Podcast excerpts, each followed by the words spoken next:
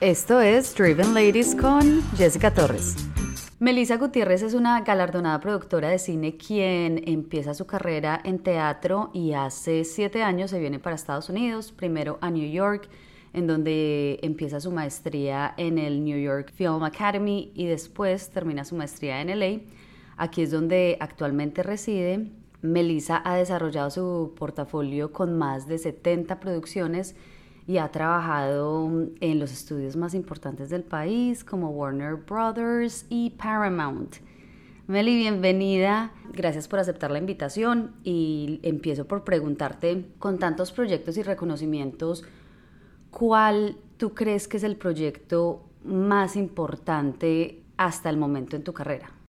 Wow, es una pregunta muy difícil, pero además del proyecto de empresa donde estoy, porque pues siento que he crecido exponencialmente, eh, digamos que la producción como tal, y si hablamos de cine, sería Captive, que fue eh, de las películas como que más se ha llevado a galardones y Y más allá de eso, siento que fue una experiencia increíble para mí como productora porque yo hice todo.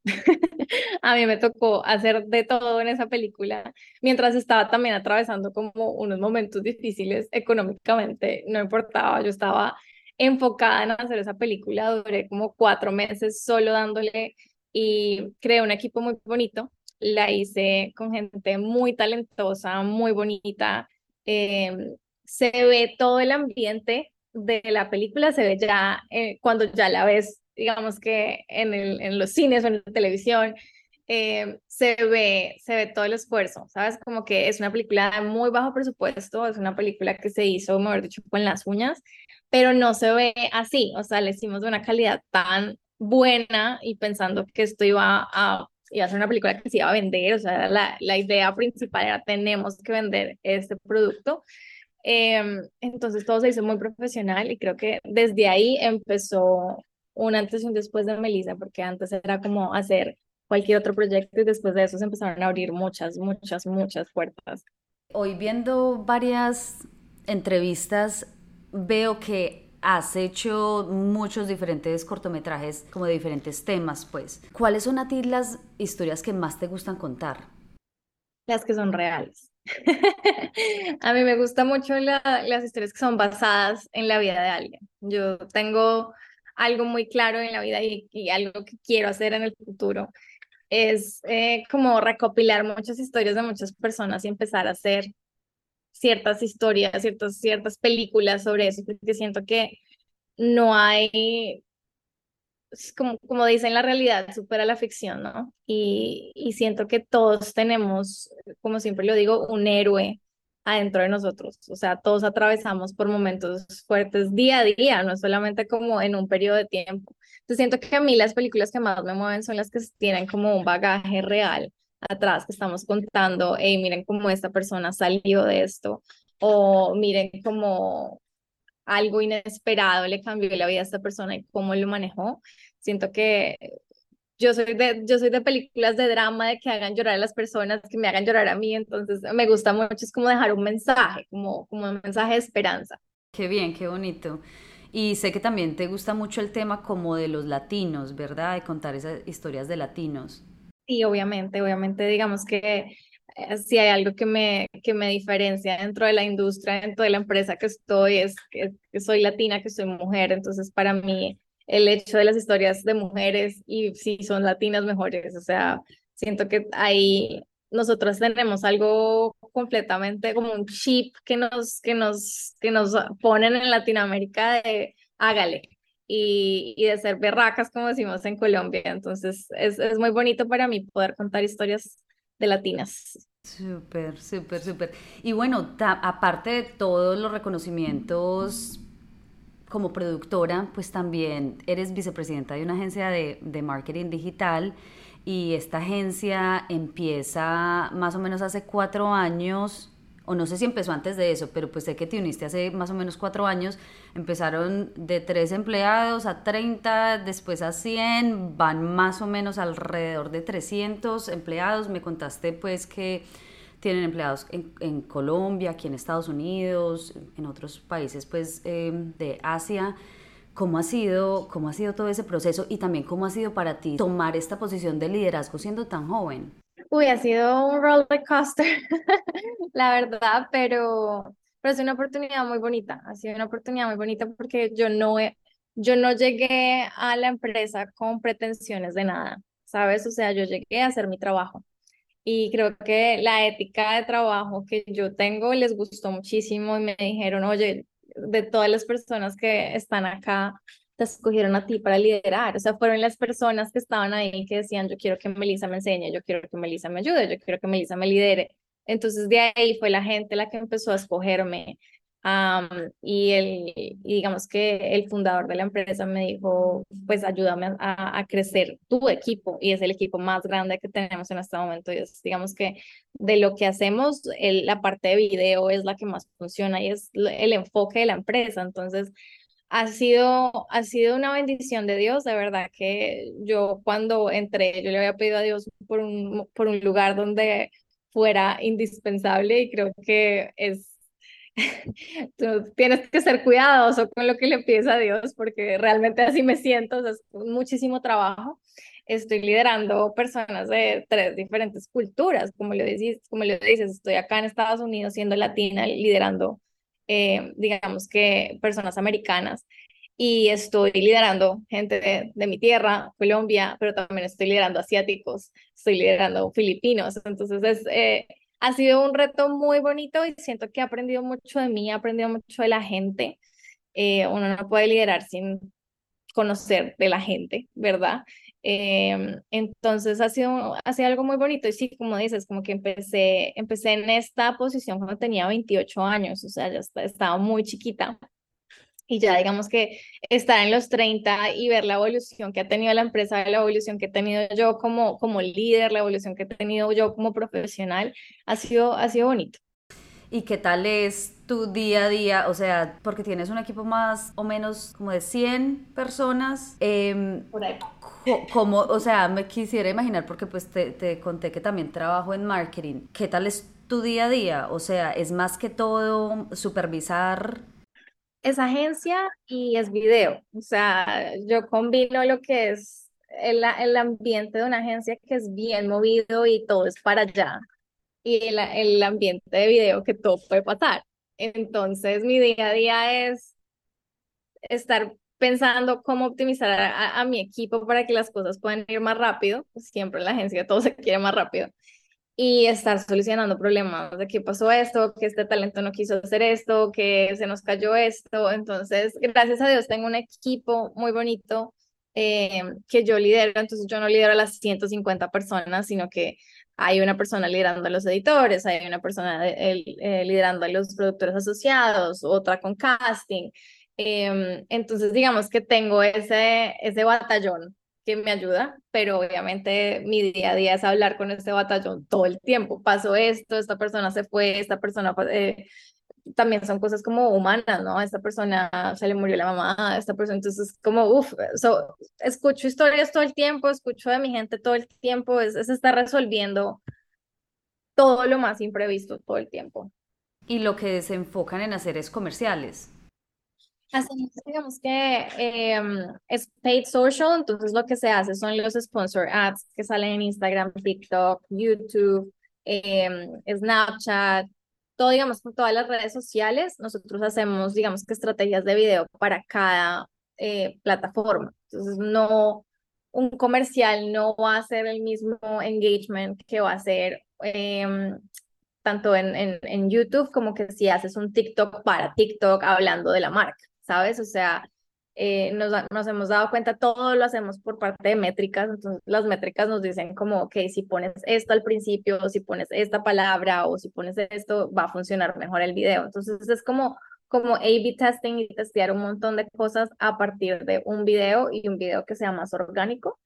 Eh, entonces nosotros también nos enfocamos mucho en la cantidad y pues, el volumen de nosotros es hacer por lo menos 2.000 ads a la semana. Entonces. o sea, videitos me imagino que súper cortos, ¿no? 45 segundos, sí. Pero siempre, 45 es, es larguito. ¿Y más o menos cuántos, para cuántos clientes producen esto? Por lo menos tenemos por ahí 95 y 90 y algo de clientes en este momento. Y, y hemos ayudado a crecer varios clientes desde cero. O sea, nosotros cuando empezamos estaba empezando DoorDash y eran un cliente un, cliente prospecto, pero ahora ambas empresas crecimos juntas. Entonces es muy chévere ver la, evolución de DoorDash y la evolución de Nerd juntos. Súper. Y ahora que dijiste organic, social, lo que yo también veo, eh, pues nosotros que también creamos en la agencia que, que, creamos contenido, es que pues hoy en día esto es como que lo más, lo que más atrae a las audiencias, como lo orgánico. Y uno pensaría que es más fácil de hacer porque es orgánico, pero también, o sea, no, está, no es tan fácil hacer contenido orgánico. ¿Qué tal ha sido esa experiencia para ustedes?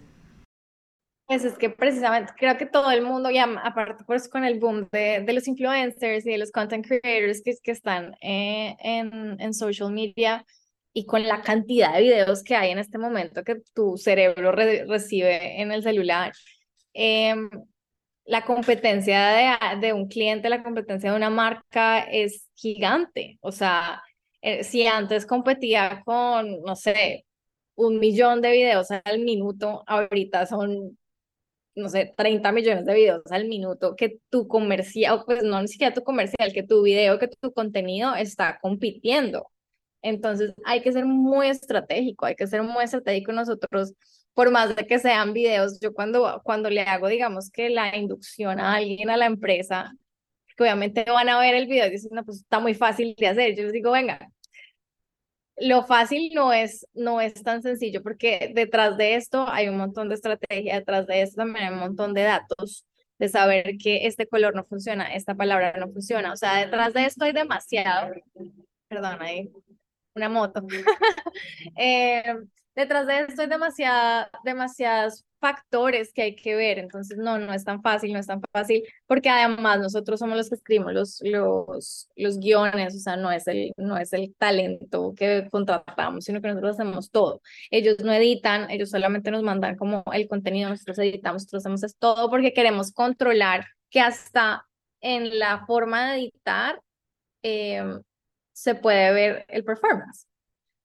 Ok, y trabajas mucho con influencers. Desde tu perspectiva, por ejemplo, para marcas, ¿sí vale la pena en este momento, con toda la saturación que hay de influencer marketing, trabajar con influencers?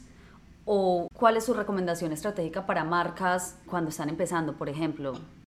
Los influencers son una, una herramienta impresionante. O sea, yo siento que hay que usarlos más, claro, obviamente en este momento hay un auge eh, y todo el mundo quiere ser influencer pero pues sí, es una, es una herramienta que ayuda muchísimo porque le da credibilidad a, digamos, que a la marca, ¿no? Es como alguien más lo usó. No siento, y en esto me voy a ganar un montón de enemigos, pero lo decimos nosotros en la, en la, en la agencia, no buscamos números. A nosotros no nos importa que tengan 3 millones de, de followers porque nosotros no hacemos colaboraciones sino que ellos son content creators, ellos están creando el contenido, pero no estamos haciendo un whitelisting o no estamos haciendo, digamos, que la colaboración para que tú postees, sino que no te preocupes, tú crea el contenido. Entonces, lo más importante no son los números, sino lo más importante es qué tan creíble eres. Eh, y ahí es donde muchos influencers, donde también pues, puedes ver en, en las métricas, es como ah, pero es que esta persona le hace review a todo, entonces no le va a creer. Y yo tengo, por ejemplo, mi hermana es de la generación Z y la generación Z es muy crítica con eso. La generación Z es, no, porque a todo le dices que todo está perfecto, dame, dame que está mal. En cambio, nuestra generación, que somos más millennials, es como, ay, sí, a ella le gusta, a mí también, y lo compro. Eh, la, la, generación Z sí es mucho más crítica porque creció con eso. Entonces es como yo quiero lo real, y quiero que los influencers me, los influencers me hablen de una forma auténtica y de una forma real. Y me imagino que han hecho mucho estudio de, de mercado en cuanto, por ejemplo, a la generación Z, que ya es una generación que viene con un buying power súper grande también y muchas marcas se están enfocando en cómo podemos llegarle a esta, a esta generación y entonces piensan, ah, bueno, por medio de TikTok y va mucho más allá que eso? Va mucho más allá que eso y va mucho más allá de muchos otros mensajes que se les tienen que dar a ellos, ¿no? Eh, ya no es la generación, porque muchas personas, ay, no, la generación Z, eh, ellos buscaban bailes y cosas, no, ellos no buscan eso, ellos buscan lo que te acabo de decir, como dónde está la realidad, qué me aporta esto, si me aporta o no me aporta, y al final el, tiempo es que esa es la generación que en este momento va a empezar a crear, digamos que eh, una economía un poco más sólida, porque pues, son los, estos profesionales que acaban de salir de la universidad están cogiendo sus primeros trabajos, siguen con sus familias, entonces tienen un nivel adquisitivo y menos responsabilidades que muchos de nosotros, entonces su, su, su forma de comprar es diferente, hay que entenderla. Claro que sí. Meli, qué interesante ver tus diferentes facetas, o sea, como productora, ahora ya pues vicepresidenta en una agencia de marketing, ¿Cuáles crees tú que han sido las cualidades que a ti más te han ayudado a sobresalir? Porque hay muchas personas en este país tratando de sobresalir, ya sea en, producción o ya sea en, pues, en otros ámbitos. ¿Cuáles crees tú que han sido esas cualidades que te han ayudado? Además de la fe. Para mí la fe es número uno. O sea, yo sé que vengo acá con un propósito más grande que lo que yo quiero hacer en mi vida. Entonces siento que, que para mí la fe ha sido una parte muy grande. Siento que la empatía, eh, si hablamos como del mundo de producción, hay mucha arrogancia, hay muchos egos. Eh, y cuando yo estaba haciendo películas y cuando estaba haciendo producciones, a mí me llamaban mucho fuera por eso, porque veían a la Melissa que cuidaba el equipo venía, venía, veían a la Melissa que cuidaban, digamos, que la visión del director, veían a la Melissa que cuidaba el, el presupuesto, era una, una Melissa también muy organizada, siento que también en esa parte em, enfocadísima, o sea, yo puedo que en mi vida personal sea súper distraída, pero en mi trabajo a mí no se me escapa una. Eh, soy muy, muy, muy como enfocada. Eh, y siento que sí, que la determinación, que muchas veces, pues, en muchas cosas lo que tú necesitas es creer que algo más viene y que las cosas se pueden hacer y si ya hice esto, ya puedo, puedo, puedo con esto, ¿sabes? Como que creerse, creerse el cuento también a veces. Bueno, Meli, mil gracias, mil gracias por este ratico, por compartirnos tu experiencia y, y mucha suerte, mucha suerte en todo lo que estás haciendo. Gracias a ti, felicitaciones también por todo lo que estás haciendo, que este podcast se extienda a muchas mujeres y que sea un éxito.